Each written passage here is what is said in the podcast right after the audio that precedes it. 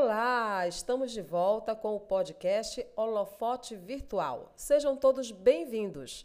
Eu sou Luciana Medeiros e hoje a gente vai conhecer um projeto muito bacana que vai contar histórias sobre o grande Sebastião Tapajós por meio da fotografia. Conversei com a fotógrafa Vanessa Barros, que mora em Santarém e que teve a oportunidade de revirar o baú de memórias do músico.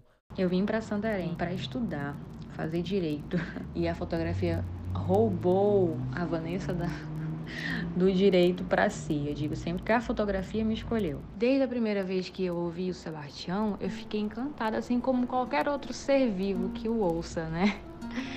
as notas que ele consegue transmitir é pura emoção, é vida que vibra. Então fiquei encantada desde o primeiro momento e foi aflorando dentro de mim cada vez mais a vontade de saber como foi esse início da carreira dele, como tudo sucedeu.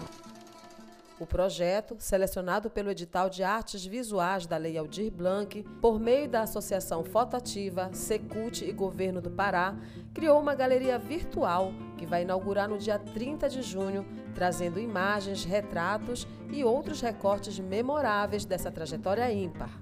O Tião tem amigos em cada cantinho do mundo, eu costumo dizer. Desde músicos que foram de suma importância para a música popular brasileira, assim como músicos eruditos extremamente renomados. Sebastião Tapajós iniciou-se no violão aos seis anos de idade. Era um instrumento também de seu pai, de quem ele herdou, além do gosto pela música, o nome.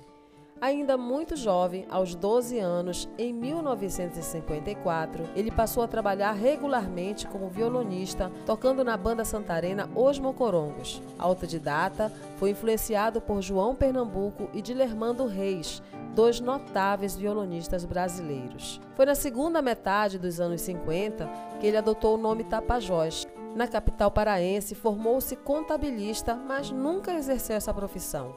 Dedicado à música, teve aulas particulares de teoria musical até ir para o Rio de Janeiro fazer um curso intensivo de técnica violonística, mas depois voltou para Belém. Nos anos 60, não havia formação acadêmica em violão no Brasil, mas nessa época, o encanto que o jovem já causava em todos que o ouviam tocar acabou motivando uma grande mobilização para ajudá-lo a prosseguir seus estudos.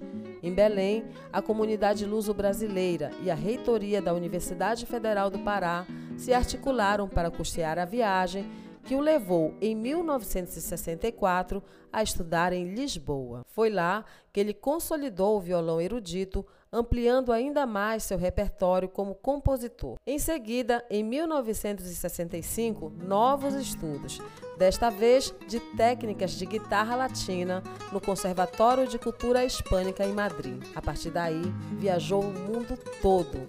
Teve uma época na vida do Tião que o Tião, para alguém assistir o Tião, por exemplo, na Alemanha, a pessoa tinha que comprar o ingresso há três meses antecipadamente. Sempre lotou inúmeros e inúmeros teatros, fora do Brasil e dentro do Brasil. Fazer carreira na época em que Tião começou a construir a dele era muito mais difícil, né? Hoje em dia a gente tem aí a internet que nos ajuda a alavancar nossas carreiras, nossos desejos, sonhos. E na época do Tião era muito difícil você mostrar o seu trabalho, mostrar para que você veio. E é mais ou menos por tudo isso que vai passar a narrativa da exposição virtual Sebastião Tapajós, que inicialmente foi pensada para ser itinerante, iniciando em Santarém, passando por Alenquer, onde nasceu o um músico, e Oriximiná até chegar a Belém, mas o destino deu outros rumos a essa ideia. A pandemia agravou e a gente tem que ter essa consciência social de não chamar ninguém para a rua.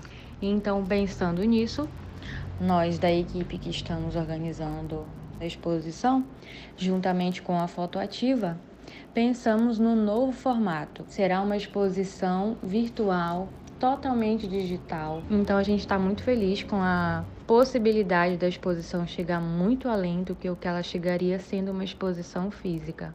E antes da gente se despedir, eu pedi para Vanessa que ela escolhesse três músicas do Sebastião Tapajós que fossem as preferidas dela. Vamos ouvir o que ela escolheu?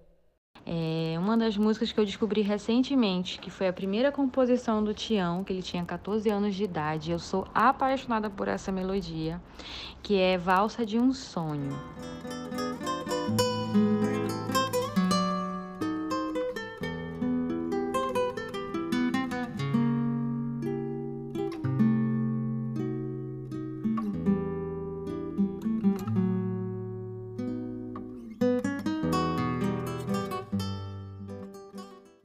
A segunda canção é Igapó. Eu sou bailarina clássica e essa é uma música que faz qualquer bailarino clássico se arrepiar.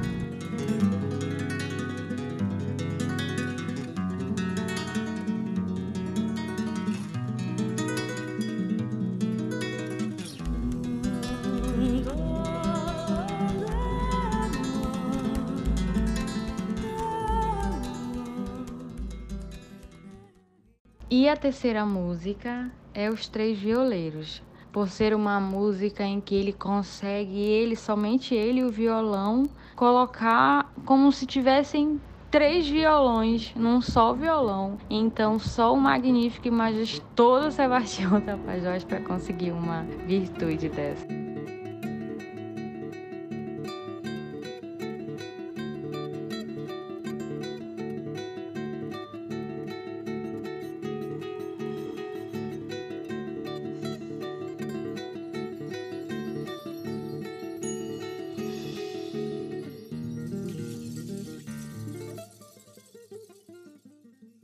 Qual seria o segredo para todo esse talento, além da vocação?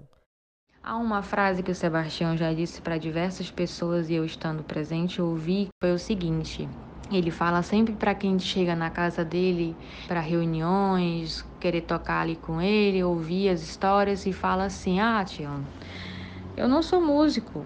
A música é um hobby na minha vida. Ele, olha, a música não é hobby na vida de ninguém, a música é profissão, a música tem que ser levada a sério. Então, eu nunca esqueci isso.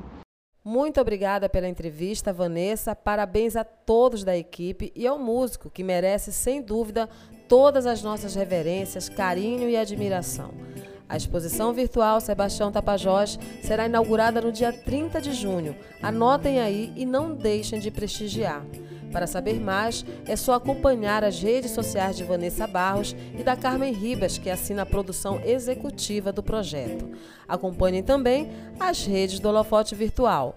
Eu sou Luciana Medeiros e vou ficando por aqui. Até o nosso próximo encontro no Holofote Virtual.